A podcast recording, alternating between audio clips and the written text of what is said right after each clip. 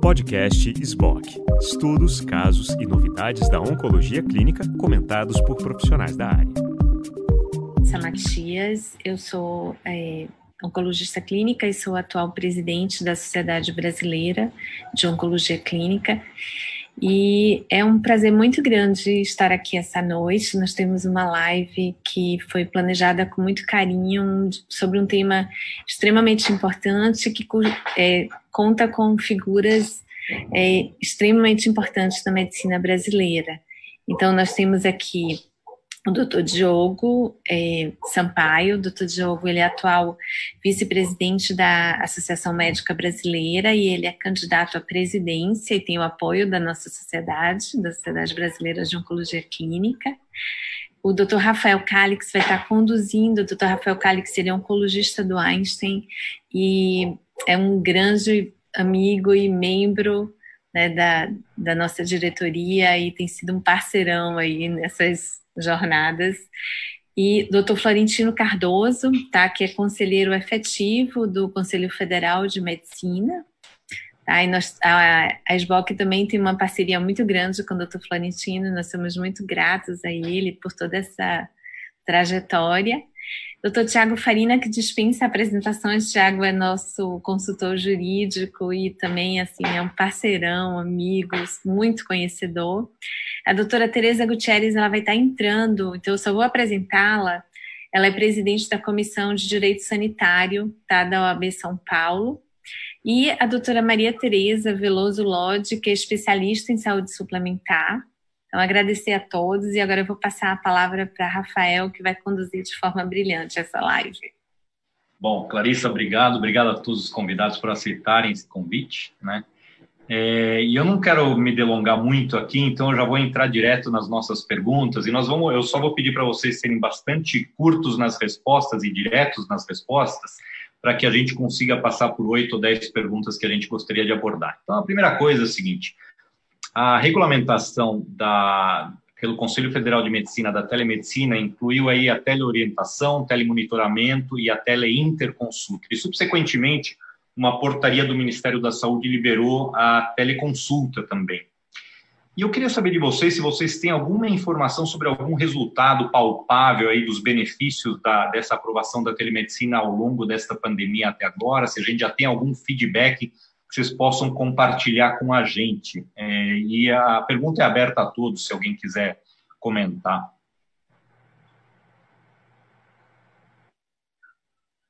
Se ninguém respondeu, faço o chamado oral, tá tudo bem. É, eu posso começar é, para botar a bola para rodar. Perna de pau normalmente dá o primeiro chute. Ah, Primeiro, agradecer muito o convite. Eu tenho uma relação muito forte com a Sociedade Brasileira de Oncologia Clínica. Minha formação é em cirurgia oncológica. E há anos nós temos uma interação muito, muito boa, muito boa com a sociedade. E a gente fica muito feliz em ver o quão cresce a oncologia clínica no nosso país, que tem enorme credibilidade, representatividade e respeito de, da comunidade médica científica internacional. Então, meus parabéns aí, em nome da Clarissa, abraço a todos. Uh, felicidade de falar aqui. Uh, então, muito boa noite a quem nos ouve. Uh, a telemedicina, uh, a gente tem cada vez mais tentado utilizar o termo saúde digital, saúde digital, para tornar isso mais amplo. Uh, ela já muito vem sendo realizada no nosso país. De diferentes maneiras. Uma resolução bastante antiga do Conselho Federal de Medicina, quase 18 anos. Tinha uma resolução recente que, quando surgiu, teve uma polêmica muito grande, foi revogada dois meses depois. E, obviamente, o Conselho Federal de Medicina está é, reestudando, repensando, e sairá uma nova resolução relacionada à telemedicina. Nesse momento de pandemia, obviamente, está ah, tudo liberado, e o que a gente pode dizer, diretamente respondendo à pergunta do Rafael, é que melhorou muito o acesso, porque as pessoas com bastante prudência têm medo de às instituições de saúde nesse momento. Acho que à medida que o tempo passa, esse medo vai diminuir, mas devido ao medo, eles deixam de ir às, aos consultórios, às clínicas, laboratórios, hospitais. Então, a telemedicina, para usar o jargão aí, ou a teleconsulta, ou telemonitoramento, e o que quer que seja, uh, ampliou o acesso, fato. E o nosso zelo, cuidado, deve ser para que os avanços surjam com a resolução bem escrita, discutida com toda a comunidade médica, obviamente, e que permita que não somente o acesso seja ampliado, mas que esse acesso tenha qualidade, que a gente possa medir adequadamente os indicadores, que o sigilo em relação ao que se é dito é, deve ser cumprido, em que as plataformas são adequadas, né? e que há intercambialidade para que os registros adequados sejam feitos nos prontuários do doente. Isso tudo é o que nós esperamos. É, não existe nada de que a classe médica não quer saber de telemedicina ou saúde digital, muito pelo contrário. Né? Cada vez é proporcionalmente maior o número de médicos mais jovens e o que nós queremos é avanço, avanço com qualidade, segurança, enorme respeito aos profissionais e especialmente aos nossos doentes, que são é, o motivo maior da nossa vida profissional. Diogo, a percepção da AMB é essa, que de fato aumentou a acesso ou não? Neste período de pandemia, eu estou falando especificamente. Sim. Bom, obrigado aí primeiramente, Rafael, Clarissa, pelo, pelo convite. Eu estou muito feliz de participar dessa live é, com pessoas maravilhosas aí, grandes amigos. É uma honra muito grande para mim.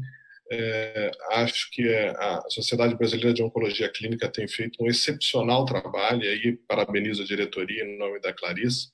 É uma sociedade que tem se mostrado aí à frente de, de em muitas ações, inclusive agora nesse tema relacionado à telemedicina. Especificamente sobre a, a telemedicina na pandemia, Rafael.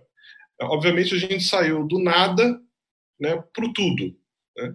A gente estava num momento em que uh, você não tinha nenhum acesso a, a, ao atendimento médico, ao acompanhamento médico, e isso ficou muito evidente em muitas especialidades e muitas doenças, especificamente, dos nossos pacientes, e aí o, o paciente oncológico foi muito atingido com relação a isso durante o período de grande isolamento e distanciamento social. A gente viu aí a diminuição de diagnósticos, oncologia, a diminuição do, uh, do próprio acompanhamento do paciente oncológico, uh, e isso também com outras especialidades aí na cardiologia e tudo mais. Então, é, incluir a telemedicina num momento como esse, em que o mundo vive, não é o Brasil, o mundo vive num momento como esse, obviamente foi um benefício e é de extrema relevância é, para a situação atual. A discussão, e aí até um, é, o tema né, aqui, é se isso tem que ser da forma como está permanente. Né?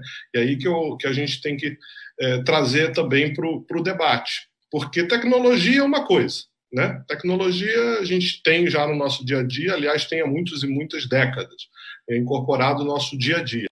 Daí foi o que o próprio Florentino disse. Aí, daí da tecnologia incorporada à saúde, você tem a saúde digital, que também está no nosso dia a dia há décadas, né? Os nossos monitores, nossos ventiladores. Agora, quando a gente fala em telemedicina especificamente, é um ramo é, bem definido da saúde digital e que na realidade é comunicação, é telecomunicação, é aproximar as pessoas. E aí a gente precisa debater esses limites. Né? Quais seriam os limites é, para a gente utilizar para garantir a segurança dos pacientes e a autonomia do médico? Tá, Maria Tereza, você tem uma relação bastante grande com a saúde suplementar. Você conseguiria nos dar uma ideia de quanto está sendo já utilizada teleconsulta na saúde suplementar e como tem sido essa experiência? É, bom, primeiro também quero agradecer ao convite, é uma, é uma honra estar aqui com vocês e poder compartilhar o trabalho que eu tenho até desenvolvido já há alguns anos focado em compliance, em Lei Geral de Proteção de Dados e telemedicina. A minha preocupação, uh, olhando esse momento disruptivo, que a gente vinha caminhando com um padrão de atendimento normal, né, no Brasil inteiro, de repente o corona startou um processo que foi, uh, em uma semana, nós tivemos que nos readaptar, nós e os pacientes. Mas a minha preocupação é justamente com a segurança de dados. porque nós entramos na telemedicina, na teleconferência e todos esses processos sem um preparo ou sem uma adaptação adequada, não só quanto ao sigilo médico, como também na segurança de dados. Então, eu vejo muito colega uh, achando que fazer telemedicina é fazer pelo WhatsApp. Então, é o que o doutor Florentino falou, eu acho importantíssimo escolher as plataformas. E também, paralelamente, quando nos oferecem, e aí entram as operadoras de saúde, quando nos oferecem plataformas dentro dos próprios da, da, das próprias operadoras ou mesmo empresas que estão entrando no mercado uh, que não tem nada a ver com saúde, oferecendo um atendimento de telemedicina e esses dados, esse sigilo médico, onde é que onde estão? Estão na nuvem e quem toma conta da nuvem? Então eu acho assim importantíssimo neste momento que nós, médicos, uh, tenham, tenhamos a consciência de que não é só atender. Né? Atender a gente faz com expertise, porque é, é o nosso aprendizado desde a faculdade. O problema é onde é que nós vamos guardar esses dados. Então, essa é a minha preocupação e me preocupa em relação às operadoras, porque como é que vai ser tratado isso? Perfeito, nós vamos chegar lá. Essas questões que vocês levantaram são extraordinariamente importantes. Tereza Gutierrez, bem-vinda, obrigado por estar aqui. A gente vai explorar você e o Thiago daqui a pouco com essa parte legal. Clarissa também, se você quiser falar um pouco da tua experiência, você estava falando antes da gente começar de quão bom, boa tem sido a experiência de pacientes individualmente com a telemedicina. É, assim, foi engraçado, essa semana eu tive dois octogenários né, uma senhorinha de 82 anos que era uma figura lá, olha, eu já digitalizei tudo, já estou mandando tudo aqui pela plataforma e uma, uma peça rara. E é, foi inclusive uma experiência de uma primeira consulta, que eu nunca tinha feito, uma primeira consulta pelo, pela telemedicina, porque é estranho, né? Mas e aí eu fiquei me perguntando quando eu acabei, quer dizer, não consegui examiná-la, claro, isso é um, um, grande problema, que no caso dessa paciente não era tanto problema, é, mas em alguns pacientes, né, na maioria das vezes, é extremamente importante examinar. Mas ela pode ver meu rosto, o que meus pacientes hoje não conseguem ver meu rosto, porque eu tô com a capa, com a máscara, eu tô com face shield, então é, foi uma experiência e ficou assim horas conversando então tem sido uma experiência interessante, Rafa. Bom, a, a, telemedicina ela tem essa implicação da necessidade de estabelecer responsabilidades e normas para garantir a guarda, o manuseio, confidencialidade, a privacidade das informações e o sigilo profissional. Isso já foi mencionado aqui. Existe uma lei chamada Lei Geral de Proteção de Dados que já estabelece essas regras sobre coleta, armazenamento e o compartilhamento da informação desses dados, embora isso ainda não tenha entrado não esteja em pleno funcionamento, vamos dizer assim, essa lei, é, a pergunta é se essa lei é, ela gera proteção suficiente para o sistema de saúde, para a informação médica ou não. Eu queria ouvir a opinião, começando talvez, é, começando aqui pela Tereza Gutierrez, depois Tiago, e aí a gente vai, vai subindo. Bom, boa noite. Eu agradeço o convite aí para a Sociedade Brasileira de Oncologia Clínica. Realmente, esses eventos são bem instigantes. Na verdade, o que eu falo é que a, a, a lei de proteção de dados para a saúde não deveria ser novidade, né? Porque a gente tem um dever de sigilo que orienta a atuação da medicina de uma forma ampla.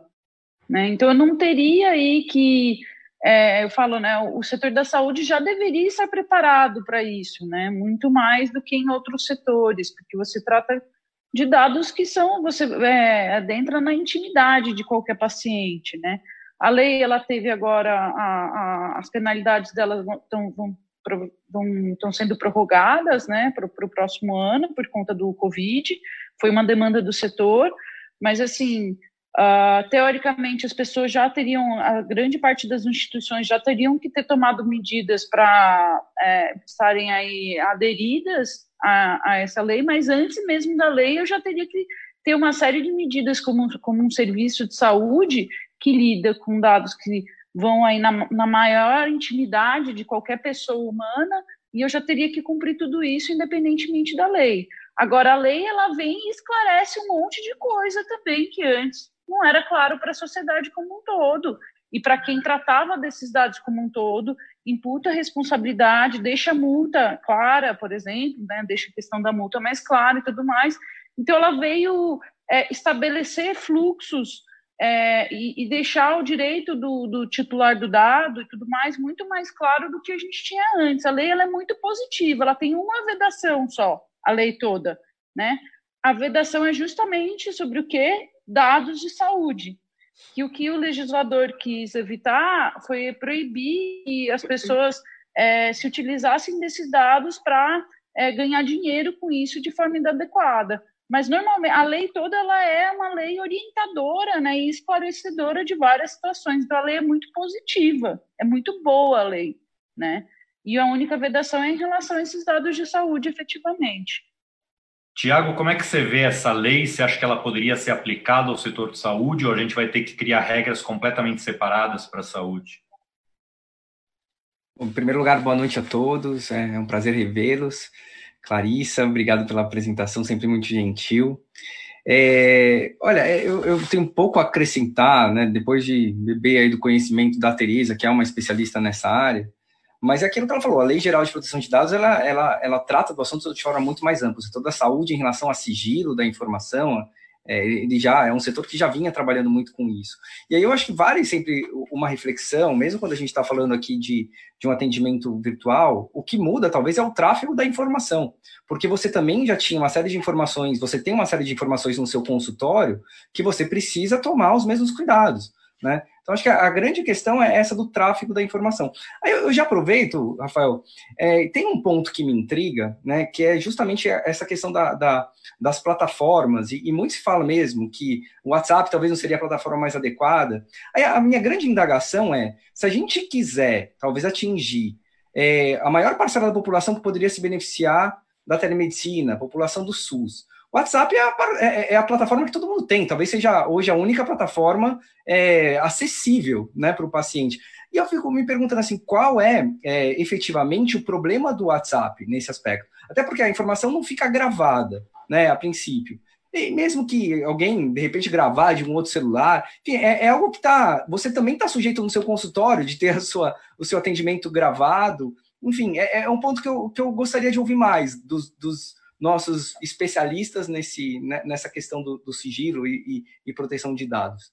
É, eu concordo 100% com a tua pergunta, né? porque, na verdade, o que é discutido num consultório também não é 100% seguro. E quando o paciente hoje liga para a gente por telefone, também não é 100% seguro. E, às vezes, me dá a sensação de que a gente está aí usando isso, essa teórica falta de segurança, como um subterfúgio para emplacar opiniões pré-estabelecidas ou preconceitos pré-estabelecidos sobre a implantação da telemedicina. Eu queria ouvir um pouquinho é, dos outros, o Diogo, do, do Florentino, o que, que, vocês acham em relação a isso? Por que tanta limitação a uma plataforma que é criptografada, que o paciente está usando por livre e espontânea vontade, e o paciente tem consciência que tudo é potencialmente é, hackeável, vamos dizer assim? Eu acho que é. esse foi o grande debate, Rafael, uh, na questão da resolução que caiu né, do CFM, que era a definição muito restrita uh, da criptografia, da forma da criptografia uh, para a utilização da plataforma. E, e, e eu acho que os dois pontos muito importantes do uso da telemedicina, e aliás, isso é uma orientação mundial da Associação Médica Mundial, que tem aí uma norma específica para isso, para todos os países, e nós somos associados, é a autonomia do médico né? e a livre escolha da plataforma, desde que tenha segurança de criptografia e você consiga depois armazenar os dados aí dos pacientes de forma segura, conforme a legislação de cada país.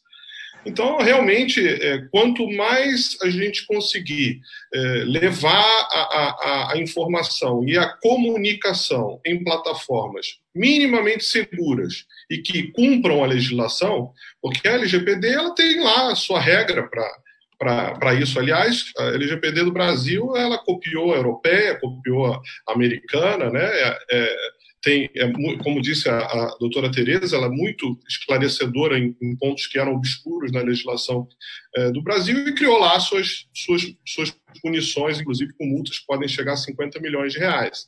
Então, eu não vejo é, que a gente deve ter uma restrição absoluta, porque senão é o que você disse, vai chegar um determinado momento que o médico vai ser obrigado a utilizar uma determinada plataforma de um determinado operador de saúde, senão ele não faz o atendimento ou ele vai para fazer o atendimento daquele determinado paciente, daquele ambulatório, daquela, daquele município, ele tem que usar aquela determinada plataforma definida pelo, por aquele prefeito que muitas vezes superfaturou a compra daquela determinada plataforma. Então, é, como a gente precisa deixar isso um pouco mais democrático, livre para tanto para o paciente como para o médico, eu não vejo, acho, concordo com, com o Tiago, é, eu acho que a gente tem que ter o um mínimo de, de regras, e essas regras já estão estabelecidas na própria legislação com relação à criptografia.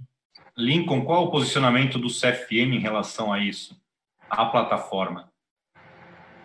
Uh, ainda não está definido o que se certamente vai se ter enorme cuidado, eh, Rafael, é né, que diz respeito a, a, o que diz respeito a, a o quanto realmente pode ser então, o ideal é que tenha uma plataforma, primeiro, que seja muito amigável para os médicos e para os pacientes, muito fácil utilização, segura, protegendo os dados, como já foi bem é, citado a LGPD, ela considera a saúde ultrassensível.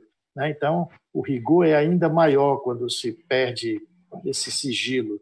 É, e outra coisa interessante é que precisa armazenar não só algo que você diz ou escreve, tem muito relacionado a exames mais e menos complexos. Né?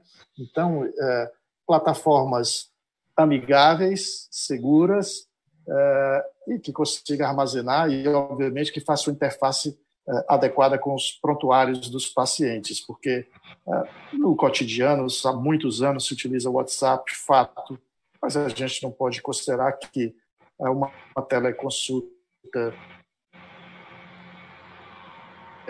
de maneira efetiva, bem feita, rotineira, porque a gente espera que trafegue aí alguns exames importantes e que eventualmente você captura esse exame só acessando o prontuário do paciente, que muitas vezes não é você não consegue fazer isso por WhatsApp.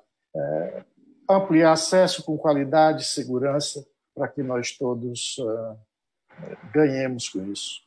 Maria Tereza, na tua opinião, é, essas plataformas livres, gratuitas, como Skype, WhatsApp e outras, elas não são adequadas, eu já ouvi você dizer isso, que elas não são adequadas para a transmissão de informação. Mas a pergunta é: será que isso não está sendo usado como um subterfúgio para atrasar a implementação da telemedicina como algo em larga escala por outros interesses? Eu realmente pergunto isso humildemente, porque eu não, consigo, eu não conheço uma plataforma criptografada como Skype ou como WhatsApp e não prevejo que isso seja desenvolvido tão rapidamente por nenhuma operadora ou por, por nenhum governo, né? Então, será que não é usado de maneira inadequada essa limitação?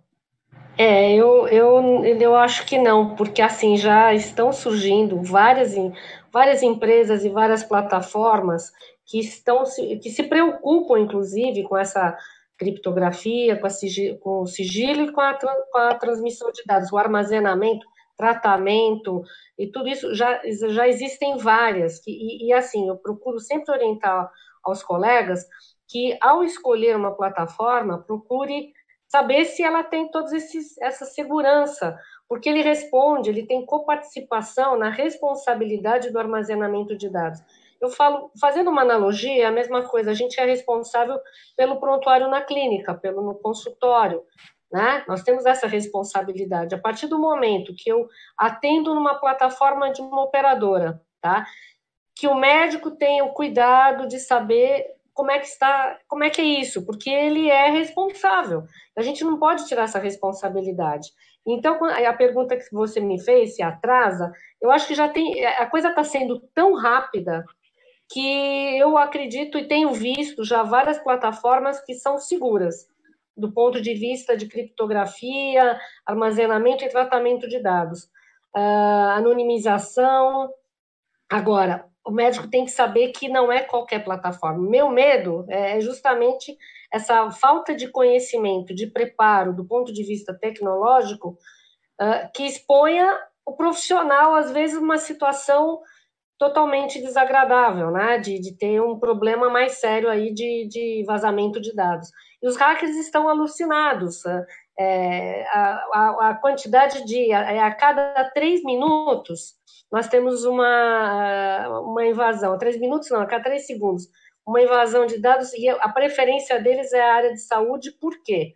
Porque é a área que está mais fragilizada. Com tudo que está acontecendo, se a gente não consegue controlar tudo que está acontecendo, nós estamos vendo aí tanto problema, imagina o controle dos dados das empresas, do, dos hospitais, das clínicas, dos consultórios, está muito mais frágil. Então, eu acho que o médico tem que saber e se preparar. É, bom, tá, Tereza, você quer comentar sobre essa questão da segurança do dado, do fluxo do dado? É, é, é, um, é, é, muito técnico, né, isso, assim, técnico num sentido não jurídico, né, mas se você pensar legalmente, o que o, o, o médico, o CFM, ele tentou na regulamentação colocar alguns níveis de, de exigências de nível de segurança e tudo mais, o NSG2, que é, que tem uma definição é, pela SBIS, inclusive, que é a Sociedade Brasileira de Informática em Saúde e tudo mais, ah, provavelmente a Autoridade Nacional de Proteção de Dados vai fazer alguma menção relacionada a isso, mas hoje em dia, é, do, da forma que a gente está agora na pandemia, esse nível de proteção está livre, né?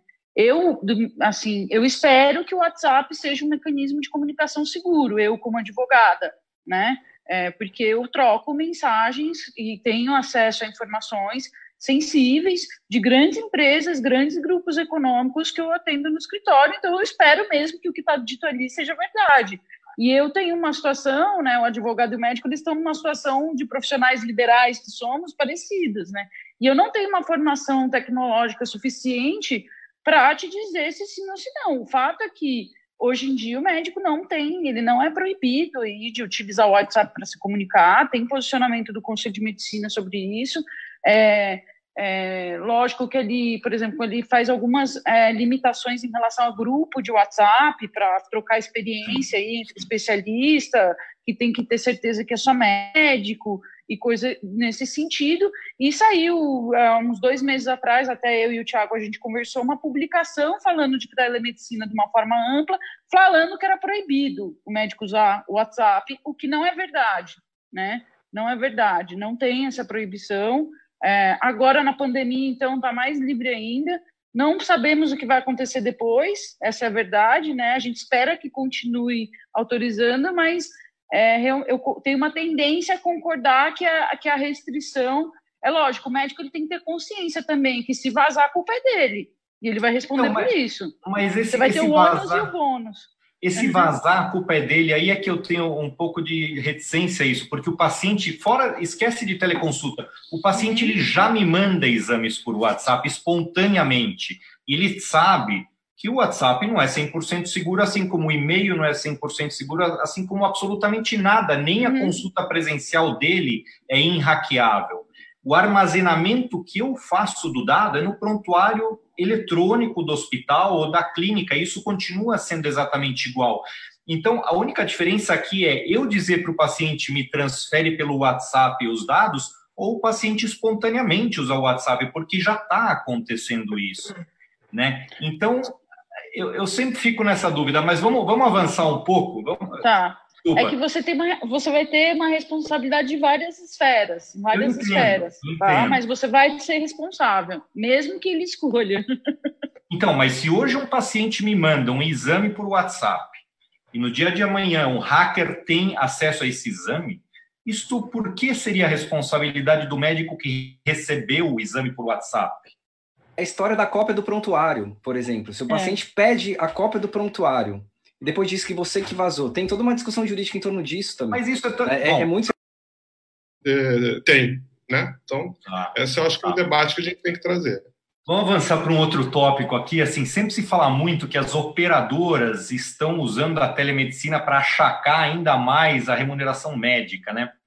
Só que até agora eu não ouvi nenhuma discussão sobre quanto a telemedicina poderia ajudar o SUS, que atende 80% da nossa população. Então, nós estamos falando muito de a operadora achacando a remuneração do médico ou tendo uma dificuldade de negociação do médico, mas isso daqui é 20% da população. Os outros 80 estão no SUS e ninguém está falando sobre quanto a telemedicina poderia ajudar esses 80. Então, vocês concordam que, em face das dificuldades atuais do SUS, a telemedicina pode ser um grande avanço para o SUS? Vocês concordam que a telemedicina talvez seja justificada, nem que seja só para ajudar o SUS nas suas dificuldades? E aí, eu não sei, começa com o Florentino, talvez? Sim, a resposta. A telemedicina pode ajudar todos os cidadãos, pode utilizar todos, pode ajudar todos os profissionais de saúde. A gente só precisa ter cuidado, né? Porque quando eu tenho, ao invés de 500 mil médicos no país hoje, colocarmos um milhão de médicos, nós ampliamos acesso. Se nós colocarmos 500 mil desqualificados ou não adequadamente qualificados, o que, é que vai acontecer?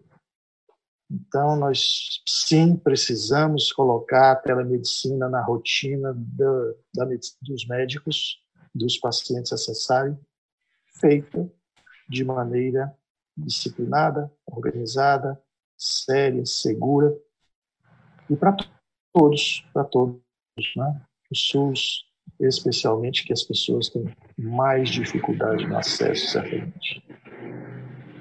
Maria Tereza, quer comentar? Alguém mais quer comentar? Quero. Eu, eu acho assim, a, a telemedicina, na, na, sua amplitude, né, de todas as suas ações, é, ela abriu, facilitou o acesso para muito mais pessoas, com certeza.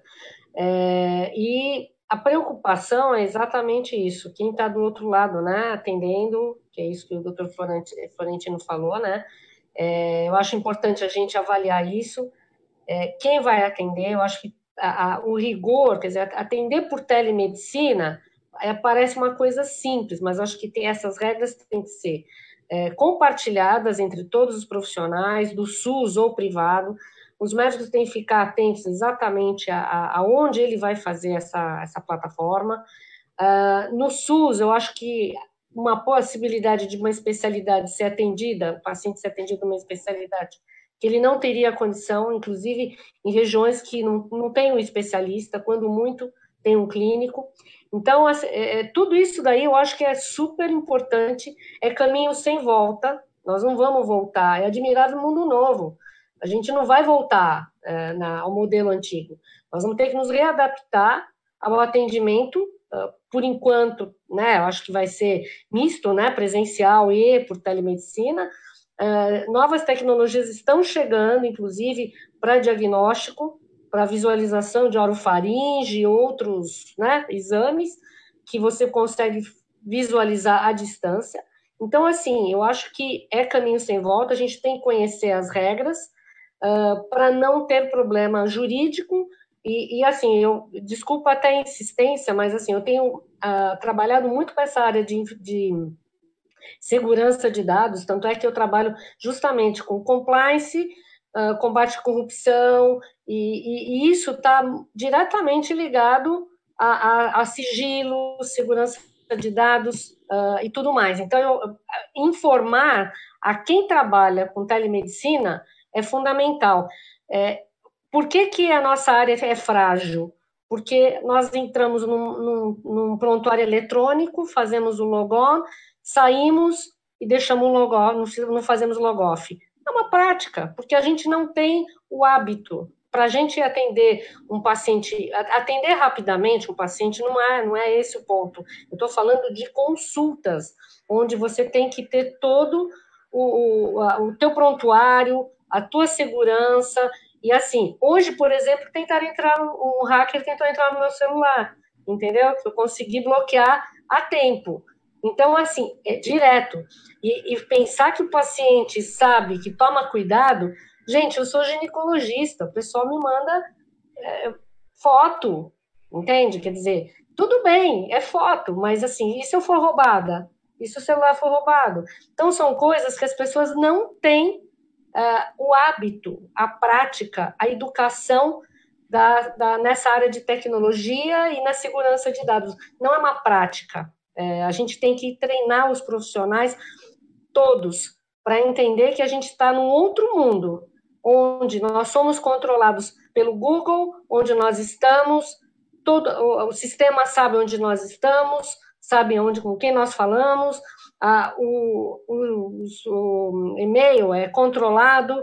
Então, assim, qual é a segurança? Na hora que a gente fala justamente da segurança do paciente, nós temos que ser mais zelosos ainda, porque nós somos vigiados o tempo todo. É o que eu falei, admirável mundo novo, gente. É um novo mundo. E, e estamos aí, a gente tem que aprender a lidar com ele. Diogo, você acha que essa discussão entre operadoras e prestadores de serviço, vamos dizer assim, que põe uma nuvem sobre o, o quadro maior, o big picture, de quanto isso poderia ajudar o SUS, ou você acha que é adequado a forma que é levada a discussão hoje em dia? Eu acho que é, você tem razão, Rafael. É, na realidade, é uma discussão efetivamente de mercado. Né? E aí o SUS, como é público, acaba não entrando nesse debate. Quando a gente fala de telemedicina, então é importante a gente dizer que esse mercado aí, segundo a Telehealth, diz que em 2025 vai movimentar 150 bilhões de dólares, é que hoje movimenta 30, é, a grande parte desse recurso não é médico, né? Grande parte desse recurso é provedor, é criador de plataforma, é criador de telecomunicação, de câmera para ver orofaringe, de estetoscópio que é conectado ao sistema para mandar um fone de ouvido para o médico do outro lado da ponta. Dizer, isso, na realidade, é um mercado em que acaba que a iniciativa privada e a operadora é, acaba abarcando essa, essa, esse debate. Né? E aí foge um pouco, como você disse, da discussão do Sistema Único de Saúde é, e do público, né? Como, como o grande benefício da telemedicina é que seria o acesso. Né? Eu acho que esse é o grande benefício da telemedicina, diminuir distâncias, é levar conhecimento médico e atendimento médico à distância. Mas acaba que o debate fica restrito aí uh, da operadora né, vender um novo plano de saúde que pode ser mais top e dar direito a uma plataforma que eu não preciso ir no pronto atendimento. Dizer, acaba eh, desvirtuando um pouco do que a telemedicina pode contribuir, o que a telemedicina pode melhorar o que a gente tem hoje. Acho que o debate tem que ser esse. O que a telemedicina tem que melhorar o que a gente tem? E aí no SUS, sim, a gente pode fazer a interconsulta, por exemplo.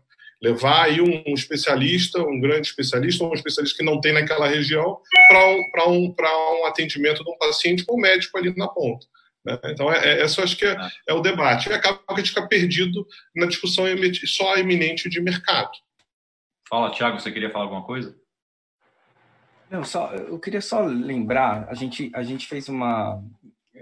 Eu, eu também atuo no Instituto Oncoguima, de apoio a pacientes com câncer, o Rafael também é diretor científico de lá, e recentemente foi publicada uma pesquisa que mostra é, qual a percepção do paciente no uso da, da, da teleconsulta, da telemedicina em geral. É, e, e é, é, muito significativo o número de pessoas que apoiam né, o uso da telemedicina. Apenas 6% das pessoas entrevistadas não usariam não, não teriam interesse em usar esse recurso. Então, acho que o primeiro ponto a se levar em consideração é a percepção da população, dos usuários mesmo do sistema. E isso eu estou falando do SUS especialmente, tá? Somente 6% dos usuários do SUS dizem que não usariam é, a telemedicina. E aí, pegando um pouco o gancho da, da atual regulamentação, que foi criada justamente é, para um momento excepcional, você teve uma liberação do uso da, da telemedicina, inclusive da teleconsulta, é, mas mas para o SUS ficou um pouco falha a regulamentação. Eu não diria falha, mas eu diria assim, ela não teve complemento. Você não tem políticas públicas de estímulo ao uso da teleconsulta no SUS.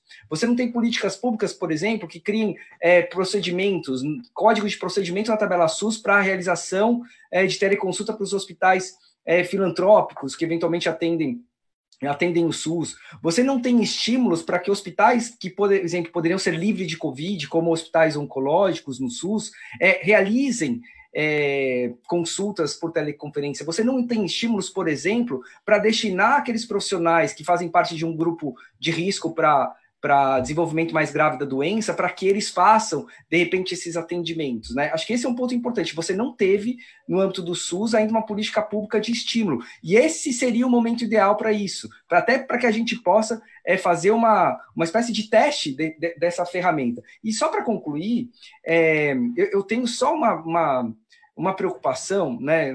À medida que esse, essa, essa ferramenta se desenvolver, eu acho que um aspecto que foi bastante polêmico da regulamentação do CFM, que depois caiu por terra, é a presença do médico ponta a ponta. É, eu fico pensando que se essa questão da, da, exigência do médico ponta a ponta, especialmente no SUS, você provavelmente vai inviabilizar em muitos aspectos a, o uso dessa, de, dessa possibilidade. Porque você já tem hoje recursos de médicos. Se você exigir para cada atendimento ter dois médicos disponíveis, eu acho que vai ser muito mais é, difícil dessa tecnologia se desenvolver. Bom, é, tecnologia é uma coisa fantástica, né? Enquanto a gente está conversando aqui, a Clarissa já me deu uma bronca que eu não estou fazendo as perguntas do público. Então vamos lá, obrigado, Clarissa. Olha só, pergunta para todos aqui. Boa noite a todos. Minha preocupação e meu questionamento é como, pode, como posso ser responsável pelo vazamento de dados, já que a plataforma a ser usada não é definida por mim, e sim pelo serviço onde eu trabalho, seja operadora, seja hospital, a responsabilidade é compartilhada. Tereza, você quer falar? É, posso falar. Então, aí nesse caso, quem vai ser responsável vai ser o diretor técnico. Não vai ser, vai ser uma responsabilidade parecida com o do prontuário, né? Quem é, tem o dever de zelo e guarda pela informação numa instituição de saúde é o diretor técnico. Lógico que se o médico ele for lá pessoalmente publicar isso, e aí é ele que vai se responder. Mas se ele seguir todo o protocolo daquela instituição e isso, mesmo assim, o equipamento vier a, a, a ser, é, digamos, quebrado, né, os protocolos de, de, defesa vierem a ser quebrados, aí a instituição, é, na pessoa do, eticamente, a, né, perante o Conselho de Medicina que vai responder o diretor técnico, e aí a, perante o, o, paciente que vai responder a instituição propriamente dita, né, perdas e danos e tudo mais, né. Maria Tereza me esclarece uma coisa. O que, que acontece na prática, na maioria das vezes? O prontuário eletrônico é da instituição, mas o meio de comunicação, digamos que seja público, digamos que seja Skype. E o paciente me passa uma informação, eu faço uma teleconsulta via Skype e digito no prontuário eletrônico e arquivo no prontuário de informação. Vamos dizer que um dia ocorre um hackeamento de dados e a gente não sabe necessariamente de onde saiu isso. Quem é responsável, quanto cada um é responsável? Então, se, se a gente está tá falando, que nem a Tereza falou, é, se eu tenho um consultório ou uma clínica, então a responsabilidade é minha. Se eu estou dentro de uma instituição, a responsabilidade é da instituição. Por isso que é importante o médico saber qual, como isso está funcionando na instituição, porque ele está colocando os dados do paciente lá. Ele não vai responder diretamente, porque justamente a responsabilidade é da instituição. Agora, é alertá-los, inclusive por causa das operadoras. Tem várias operadoras que estão oferecendo as plataformas da, delas, né? Quer dizer, da própria, da, da própria operadora, que não é uma instituição médica, né? Não, não, é um hospital, é diferente, é uma plataforma de atendimento. Então, uh, e mesmo quando é um médico dentro de um sistema cooperado, então ele tá, é, é, isso é oferecido e essa responsabilidade passa a ser também do médico, porque ele aceitou uma plataforma que não necessariamente tem a segurança e, e não é só de hacker. É, a gente está falando de sigilo. Eu falo que duas palavras caminham juntas no, no nosso atualmente. É, o sigilo médico que esse é, é, é o de sempre e segurança. Então, a segurança dos dados, então tem que saber exatamente onde vai estar, vão estar esses dados, como estão sendo tratados. E às vezes a operadora, né, né sem falar de honorário e tal, estou falando apenas do ponto de vista do, do, do, acolhimento dessas informações, do tratamento dessas informações. O médico tem que estar muito ciente e, e, tem que, por isso que tem que ter termo de, de ciência, consentimento, política de privacidade, porque é, se o paciente aceita ser atendido numa plataforma dessas, ele está autorizando né, a operadora a, a, lidar com esses, com esses dados. Agora, vamos, vamos desculpa, do ponto desculpa de vista real, a nossa população fala. Não, não, não assim, a população não sabe, não sabe o simples fato de que ele está fazendo uma teleconsulta comigo já não está implícito em que ele aceita a teleconsulta. Por que, que eu tenho que pegar um consentimento se ele, por livre e espontânea vontade, está do outro lado da linha falando comigo por Skype ou por, ou por WhatsApp, ou seja lá por que plataforma for? Isso já está implícito, ou não? Não, porque ele, ele, ele tem ciência da, da, da política de privacidade, ele tem ciência dos dados, ele tem as pessoas não têm. A, a, o, tanto é que fala a, a, tia do WhatsApp, né? Não tem a tia do WhatsApp que compartilha tudo? Exatamente isso, as pessoas não têm a ideia. Ela não tem a, a ideia do risco. Uh, você falar em, em, risco, a gente tem que ter o um mapeamento do risco. Né? Toda vez você tem que mapear o risco. Uh, e, a, e, as pessoas, de um modo geral, não têm. Uh, é só ver o que está nas redes sociais, tem de tudo. Então, a tá. pessoa liga para o médico, passa para o médico, passar um, um, exame pontualmente é uma coisa. Nós estamos falando, não é que não possa atender um paciente é, pontualmente, eu estou falando consulta. É, não é que não pode dar uma orientação, receber um exame, ver um exame, não é isso, gente. Eu estou falando uma consulta. Né? Ah, perfeito. Tem mais uma pergunta aqui, eu vou continuar com vocês duas. Boa noite. Não ficou claro ainda para mim se é possível fazer consulta de acompanhamento por chamada telefônica ou se obrigatoriamente tem que ser com vídeo. Vocês querem responder rapidamente essa, não? Posso, posso, é, posso falar. É, é, na verdade, a regulamentação ela fala do, do, uso de tecnologia, ela não especifica qual tecnologia que é essa né? E aí fica a critério do, do médico, né? Ainda mais quando a gente está falando de consulta de acompanhamento, então aí, mesmo na regulamentação anterior aí, né? É, é, você poderia, nesse momento em que a dificuldade é esse contato físico, você conseguiria viabilizar, né? Essa, essa, acho, essa, que aí, acho que aí um ponto importante é o médico avaliar se para aquele tipo de consulta especificamente o contato telefônico basta. Se bastar, não há problema nenhum, não há nenhuma restrição que impeça o médico de fazer consulta apenas por telefone. Agora, se ele precisar é, enxergar alguma coisa, ver o paciente, aí talvez tenha que. É, o, o, telefone não se presta para tanto. É, mas eu acho que isso, isso é meio óbvio para o médico que está atendendo, né? O médico ele já instintivamente fala: não, isso eu não consigo resolver por telefone, né? E a próxima é, vai, a, a, questão, a questão só é que é, qualquer forma de atendimento com tecnologia que o médico for fazer, ele tem que é, fazer o paciente é, consentir e saber né, que, que essa consulta à distância ela não se equipara a uma presencial. Essa, essa, essa exigência existe é, é, mesmo agora em período de pandemia, né? Você tem que fazer o paciente consentir, falando, olha, você sabe que eu não vou, não é a mesma coisa, a gente tem uma restrição aqui que a tecnologia não me permite o exame físico. E aí o paciente consentindo, o médico anota no prontuário que fez isso e segue a vida.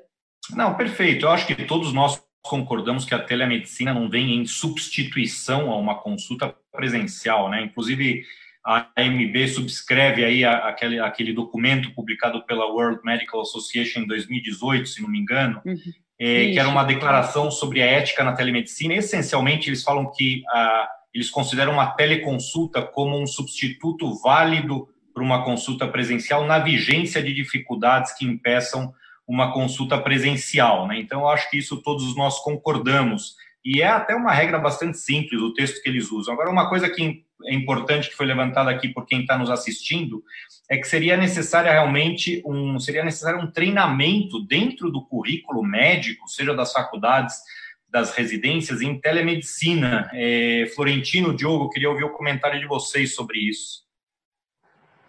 Ideal. A gente já tem discutido, tem poucas escolas, se eu não me engano, Tiago, ah, perdão, Rafael, cinco ou seis escolas de medicina já incorporaram no seu currículo saúde digital ou telemedicina.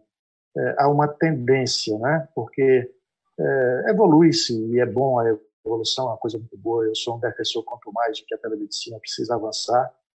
uh, mas, mas precisamos treinar as pessoas. Um treinamento mínimo que seja, tem, tem lá núcleos, nas, principalmente nas universidades públicas, tem núcleos importantes, interessantes, tem uma rede pública importante no sistema público de saúde, né? A rede RUT, e tem os vários núcleos espalhados aí Brasil afora, mas incorporado no currículo médico são poucos ainda, mas a tendência é que isso aumente, o que é muito, muito bom, embora saibamos que médicos jovens têm mais habilidades para manusear as novas tecnologias. Essa sensação que eu tenho, Diogo, a AMB tem alguma iniciativa nesse sentido de educar médicos mais velhos, vamos dizer assim? Eu acho que precisa ser feito, Rafael, daqui para frente, a partir do momento que for norteado pelo CFM, a, é, definindo claramente o que é cada coisa e os limites para a telemedicina. Porque isso é muito importante para a gente conseguir orientar o médico, até para o médico saber até onde ele pode ir para determinado caso. Né? Porque uma coisa é eu acompanhar um paciente que eu conheço no meu consultório, um paciente crônico, é, oncológico crônico, e eu eu estou acompanhando à distância, outra coisa é um paciente que eu não conheço, que chegou no pronto atendimento. Então, precisa ser delimitado claramente esses limites e as definições das ações para a telemedicina para que a gente possa não só incorporar no, no currículo médico, nas escolas médicas, mas também a educação continuada com os médicos agora, porque a, tendência é só evoluir, né? A gente, assim como na medicina a gente evoluiu muito rápido em pouco tempo, a, a telemedicina, a saúde digital e a tecnologia incorporada na medicina, ela vai crescer muito e muito rápido e vai precisar de uma atualização constante eh, do médico com relação ao uso, porque eh, se a gente banalizar demais também a gente começa a fragilizar o benefício que seria da telemedicina, não só juridicamente, expondo aí a segurança do paciente, mas expondo o próprio médico e as próprias decisões é, médicas com relação à sua conduta. Tá. Voltando um pouquinho para a saúde suplementar, hoje em dia a gente tem operadoras bastante verticalizadas e tem médicos de, que de fato só trabalham para uma operadora, mas tem médicos na, na saúde suplementar que atendem diversos convênios, vamos dizer assim. É, a minha pergunta para vocês é como estabelecer essa questão de que se cada operadora resolver ter a sua plataforma separada de comunicação e, obviamente, cada uma ter o seu prontuário, como que o médico deve lidar com essa situação? Né? Como fazer e quanto é a responsabilidade do médico em conseguir dançar com todas essas, essas tecnologias diferentes, cada uma de uma operadora diferente? É, o ideal é, é, é, eu acho que assim, o ideal é ele ter um, uma plataforma, né, é, confiável e tudo, e prestar serviço para as operadoras. Quer dizer, ele continua fazendo o que ele, o que a gente faz. Você faz, atende as operadoras e você usa uma plataforma que você conheça, que você tenha ah. a responsabilidade e tal. Não a deles. Eu, eu assim, sinceramente eu, eu me sinto insegura de atender numa plataforma que eu não sei como é que tá sendo, estão sendo tratados esses dados. Uh, e, e, exata, e aí aconteceria exatamente isso. Então, a Sul América de um jeito, a Bradesco de outro, e aí, né? Então, o ideal é fazer o que a gente faz. A gente tem um consultório, tem a nossa plataforma de atendimento e presta serviço para as operadoras. Então, e aí você sabe o que está acontecendo, o paciente assina o termo, tudo direitinho. Então, é, agora, ter, ter os dados em várias operadoras, eu acho, assim, temeroso. Eu acho, eu acho que é talvez um ponto interessante também, acho que assim, vai seguir talvez o mesmo modelo desses sistemas de informação, MV, né, TASI, acho que vai acabar seguindo um pouco esse modelo. Cada hospital, cada centro vai ter o seu sistema, né? E, e eventualmente depois vão, vão trabalhar. Porque eu, eu também fico um pouco na. na fico tentando colocar para o analógico, né? Porque as situações, assim, embora você mude é, a, fer a ferramenta lógica, ela não, ela não deixa de ser a mesma. É, se você. Imagina você colocar todo o seu arquivo em papel guardado dentro do armazém da operadora, né? Você é o responsável por guardar o seu o seu material, o seu arquivo em papel. Então você está guardando, você tem responsabilidade por isso, não vai deixar é que, que outrem aí cuide do, do material que você é responsável por guardar e manter sigilo. É, em termos, porque grandes operadoras, na verdade, as que detêm as vidas, né?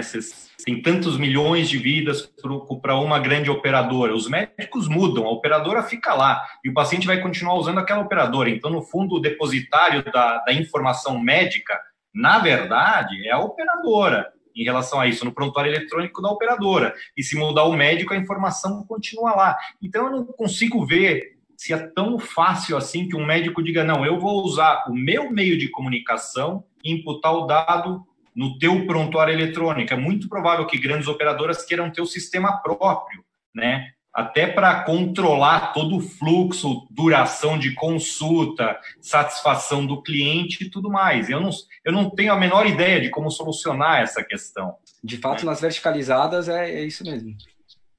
Florentino, você quer falar? Rafael, uh, hoje já ocorre, né?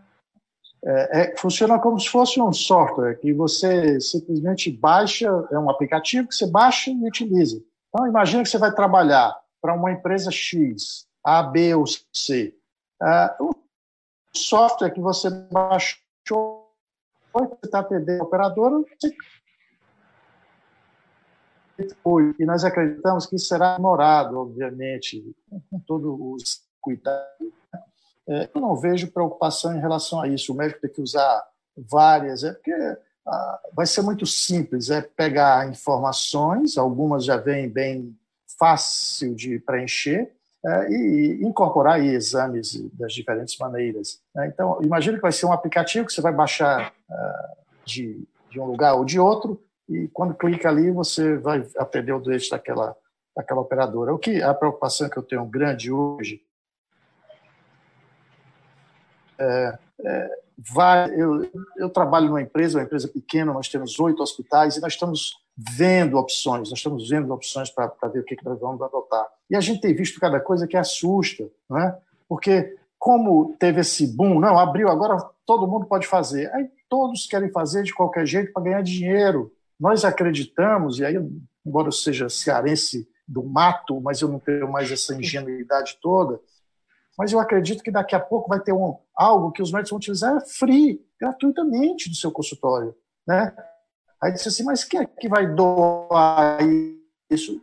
Tem como monetizar isso de outras maneiras. Se aquilo permite que eu, por exemplo, já lance uma receita, né? aí quem paga isso, tem várias maneiras de monetizar. A gente tem que se preocupar também que isso não deve sair do médico, isso não deve sair do paciente, para a gente não onerar uh, algo na cadeia que já é tão frágil. Mas eu acredito que vai ser um aplicativo relativamente simples.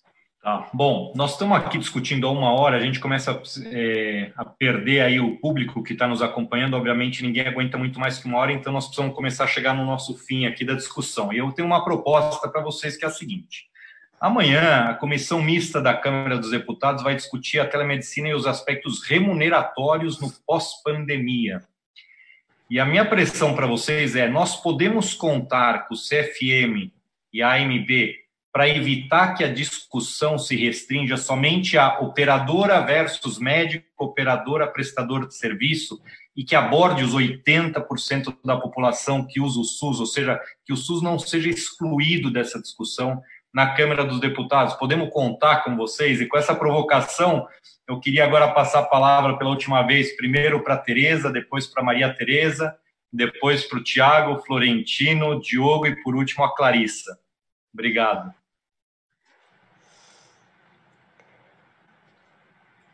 Nós não estamos te ouvindo. Liga o microfone. Liga Ai, o microfone. Oi, desculpa.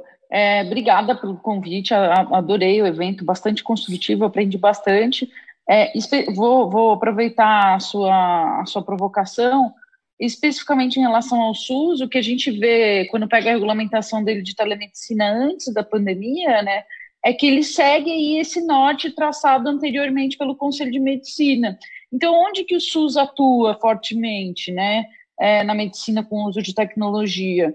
Ele, nas centrais de laudo, então, exame por imagem, basicamente, teleinterconsulta, então, quando dois médicos estão é, em duas pontas diferentes, né? Mas em linhas gerais, quando você pega lá a regulamentação toda do SUS, é uma rede aí que vai num caminho muito, muito no sentido do, das limitações que o Conselho de Medicina trazia. Eu até peguei isso de uma forma um pouco mais profunda há uns dias atrás, e isso ficou bastante evidente, né? É, é...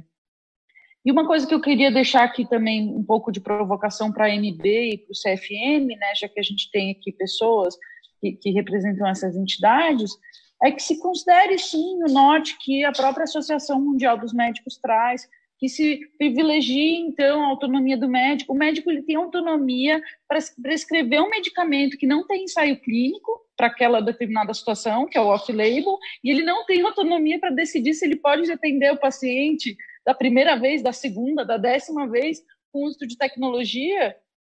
Será que é isso mesmo? É esse o caminho que a gente vai seguir?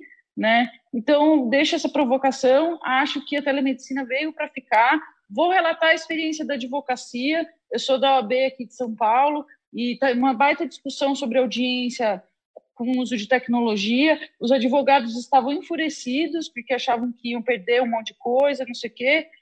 E é, a OAB é composta majoritariamente por penalistas por uma questão é, de prerrogativa, de acesso ao judiciário, então tem muito penalista na OAB, advogado penalista.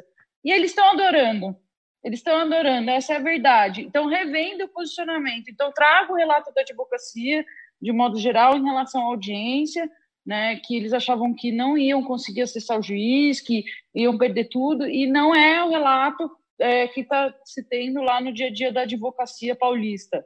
Né? E espero que, que venha de uma forma assim, com, com privilégio, autonomia do médico. Isso não significa que os médicos não tenham que ter a formação adequada, isso não significa que o conselho não tenha que atuar para garantir a, a, segurança do paciente, a segurança da informação e tudo isso. Uma coisa não exclui a outra. Mas é isso, e muito obrigada. Obrigado você. Maria Tereza, a palavra é tua. Então, é, até pegando o gancho da doutora Tereza, eu acho assim, que assim como a advocacia passou e está passando por inúmeras mudanças, exatamente até uh, as audiências, fórum, processos, todos via web, né? E dentro das suas regras, nós também vamos passar por isso. E já começamos a passar por esse processo. Só que eu acho que é fundamental a educação. A educação dos profissionais que lidam com a, com a, ferramenta. Então, nós temos uma. Na verdade, nós não vamos mudar a nossa, a nossa maneira de atender e de conduzir os casos. E nós estamos usando uma ferramenta e temos que conhecê-la muito bem para detectar os riscos, até de o paciente não voltar, isso tem que estar documentado, por isso que é importante o prontuário, é, é uma segurança jurídica para nós, né? Quando nós temos tudo documentado. É uma consulta como outra qualquer, usando uma plataforma que tem que ser segura. Então, é, eu acho que a gente tem que aprender, tem que educar todo mundo, uh, os médicos têm que entender como é que é esse processo. Eu acho que é um caminho que eu não vejo que nós vamos voltar ao que era. Nós vamos daqui para frente cada vez mais, mas com educação, educação continuada de, de, de tudo isso. Tá? E muito obrigada pelo convite, pela, pela, pela oportunidade de compartilhar com vocês aí é, uma discussão tão, tão diferenciada. O privilégio foi nosso, obrigado. Vamos lá. Florentino, você quer deixar alguma mensagem final? Responder a provocação sobre a Sim, muito rápido. Sim, muito rápido. Primeiro, lhe parabenizar pela condução, Rafael Lente muito, muito boa.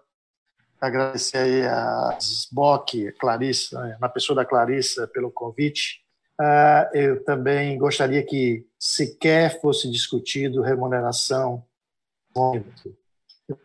Acho que nós temos muito importantes para discutir, estabelecer, uh, ditar regras, ditar regras mesmo, ser um pouquinho duro em algumas coisas que, que protege o paciente. Uh, e o nosso desejo é que saia coisas boas de lá amanhã, embora em relação ao nosso Congresso Nacional eu não sou muito otimista. Eu fico feliz em ter participado aqui e dizer que aprendi muito aí com a Tiago, meu querido amigo, se Deus quiser, futuro presidente da MB, Diogo Sampaio, Clarissa, Rafael, e um abraço enorme, apertado em todos vocês. Tá bom. Tiago, você quer deixar alguma mensagem aqui? Provocações? Em primeiro lugar, parabenizar você, Rafael, pela condução espetacular. É, agradecer aí, eu realmente também aprendi muito aí com toda a discussão. É, e fa fazer aqui talvez até uma homenagem ao Florentino. O Florentino a gente teve o primeiro contato em 2011, na época da discussão da quimioterapia oral, daquele projeto de lei da quimioterapia oral, e ele foi fundamental para fazer aquele projeto andar. É fundamental. Hoje, se os pacientes com câncer têm direito a medicamentos antinoplásicos orais nos planos de saúde, é, deve-se muito também ao apoio do, do, do Florentino. É, e aí, e, e, pegando talvez esse gancho da, da, da participação e do empenho para colocar o paciente também no, no centro das discussões, é, uma provocação que eu faço, que eu deixo para o final, que eu senti muita falta na época em que o CFM regulamentou né, e colocou em consulta pública toda a discussão sobre a telemedicina, que a própria consulta pública é destinada é, basicamente a médicos e sociedades médicas. Eu acho que é uma discussão tão profunda, que é tão multissetorial, multiprofissional, enfim, multitudo, que é, é preciso uma discussão é, com todos os players, sobretudo com os pacientes. O que, que os pacientes pensam a respeito é, dessa, dessa utilização? Acho que esse é um, é um aspecto bastante importante que eu acho que acredito que todos aprenderam um pouco mais sobre isso nesse momento aí de pandemia. Então, um abraço a todos e muito obrigado mais uma vez pelo convite. Diogo, você quer complementar alguma coisa? Eu quero primeiro agradecer enormemente aí o convite, a Clarissa Bock, é, parabenizar você, Rafael, excelente moderador, um dos melhores que eu, eu já participei, muito simpático, conduziu muito bem aqui a nossa conversa, a conversa muito legal, aprendi bastante com vocês. Acho que é isso que é importante, né? Num tema como esse, a gente debater o assunto, cada um traz a sua ideia, a gente chegar numa num denominador comum. E esperar lá, como a sua provocação na, na Câmara dos Deputados, que vai usar a tecnologia, né? Que a conversa vai ser lá por videoconferência, com Zoom. É, nossos debates com eles têm sido assim que a gente consiga trazer realmente é, o que é de importante com relação à telemedicina. Né?